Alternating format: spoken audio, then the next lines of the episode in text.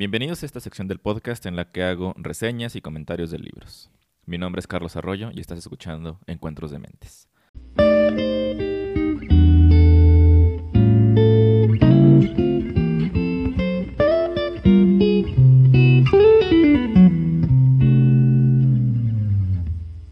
Esta semana les voy a recomendar otra vez un documental. Ahora que ya he abierto la puerta a esta sección a, documentales, y no solamente a libros, aprovecharé para reseñar y recomendarles muchos documentales que son verdaderamente fascinantes. Hace un par de semanas les recomendé Kumaré, la historia real de un falso profeta. Esta semana eh, nos vamos a seguir con uno de los documentales más impresionantes que he visto, que se llama Wild Wild Country y se puede ver en Netflix. Y bueno, ¿por dónde comenzar a hablar de Wild Wild Country? Fuera del hecho de que la investigación y la forma como está contada es buenísima, la historia en sí es de las cosas más locas que uno podría escuchar y ver.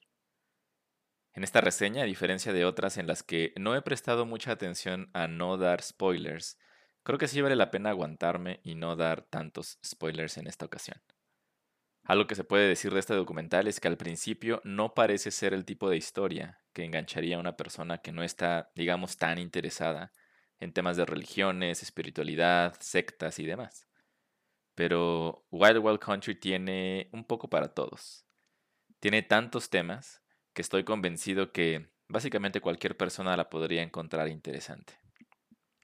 Y en términos generales, eh, este documental, Wild Wild Country, es la historia de Bhagwan Sri Rajneesh, considerado por muchos como un gran gurú o un líder espiritual y místico, también conocido como Osho. Sin embargo, otros lo consideran el líder de una secta peligrosa, una mente criminal e incluso un terrorista. Así que depende de a quién se le pregunte. A ese nivel están los extremos en esta serie documental.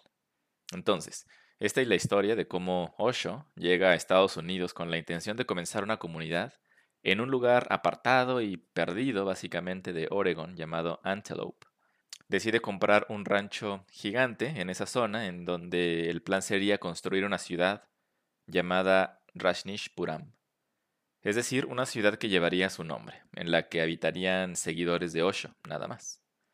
Si con este detalle empiezan a sospechar que se va a tratar de una historia de megalomanía, sectarismo, mezclada con elementos místicos y religiosos, pues sí, es eso, pero mucho más también. Es una historia de lealtades, de conflictos personales, de inseguridades, de éxtasis comunitario, de sexualidad abierta, de abuso sexual, de armas de fuego, de fraude electoral, en fin. Tiene absolutamente toda esta historia que vale muchísimo, muchísimo la pena que vean. Es más, aunque el documental es en teoría la historia de Bhagwan Sri Rajneesh, bien podría argumentarse que es más la historia de una mujer que hizo posible todo lo que se explica en el documental. Y estoy hablando de una señora llamada Sheila. Y esta persona, con su liderazgo, inteligencia y extrema lealtad a la causa, hizo y deshizo cuanto pudo para mantener a Osho fuera de los peligros que poco a poco se acercaban a su vida, muchos, por supuesto, resultado de lo que él mismo hacía. Ahora bien, les voy a contar dos cosas que me intrigan y fascinan de este tipo de documentales. Número uno, este tipo de obras son una ventana a la psique humana, a la forma en cómo nos relacionamos como comunidad. Y uno no puede más que preguntarse después de ver Wild Wild Country, ¿sería posible que yo caiga en un grupo como este en algún momento de mi vida? A la distancia parecería imposible. Pero lo que hace muy bien este documental es mostrarnos que las personas que entran en este tipo de grupos no son ninguna especie diferente de humano. No son personas ignorantes o perdidas en su vida. De hecho, en muchos casos es lo contrario. Hubo personas dentro de este grupo que eran inteligentes, con un sentido de propósito claro o exitosas desde cualquier punto de vista. El asunto es que nunca habían encontrado un lugar en donde sus talentos, su visión, fueran apreciadas como en el grupo que habitaba y construía esta ciudad de Rajnishpuram. Las personas que se unen a grupos de alto control mental como este son por lo general personas que han estado buscando un lugar a donde pertenecer, o un grupo con quien compartir vivencias, sentirse aceptados, queridos y llenar su vida de propósito.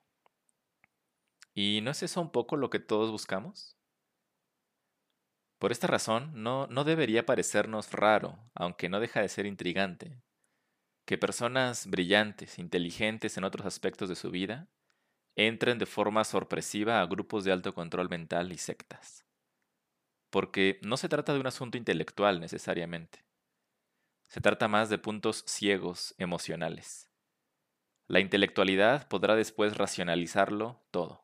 Pero lo que queda muy claro es que grupos como este no ofrecen llenar tus vacíos y carencias intelectuales, sino tus carencias afectivas, aquellas que son profundamente emocionales. Lo cual me lleva al segundo punto. Y la pregunta clave de este segundo punto es, ¿entregan lo que prometen este tipo de grupos, sectas y comunidades? Es decir, ¿funcionan? Por supuesto, en este sentido no hay una respuesta clara. Dependerá del grupo y la categoría en la que se encuentre. Porque este tipo de grupos de alto control y sectas no solamente son religiosos, los hay de todo tipo, políticos, comerciales, de negocios, de superación personal, etc. Por lo tanto, ofrecen soluciones a problemas distintos. Sin embargo, algo verdaderamente fascinante de estudiar sectas es que parece haber un patrón ambivalente aquí. Al principio cumplen perfectamente bien lo que ofrecen, como nadie nunca lo había hecho, lo cual fortalece la lealtad de los miembros. Y una vez que los miembros están bien dentro, y han invertido tanto, dinero, energía, atención, sentimientos, relaciones. Es entonces cuando empiezan ciertas exigencias de comportamiento que cruzan la raya.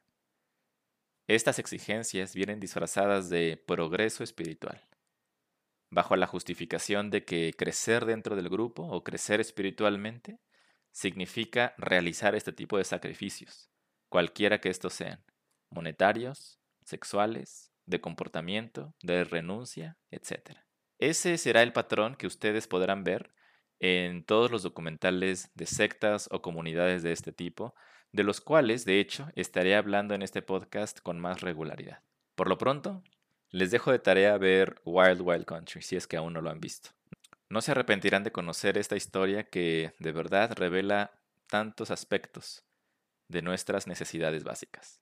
Muchas gracias por escuchar Encuentros de Mentes. Les recuerdo que los miércoles salen este tipo de episodios, reseñas de libros o documentales, y los domingos tenemos episodios con invitados, expertos y demás.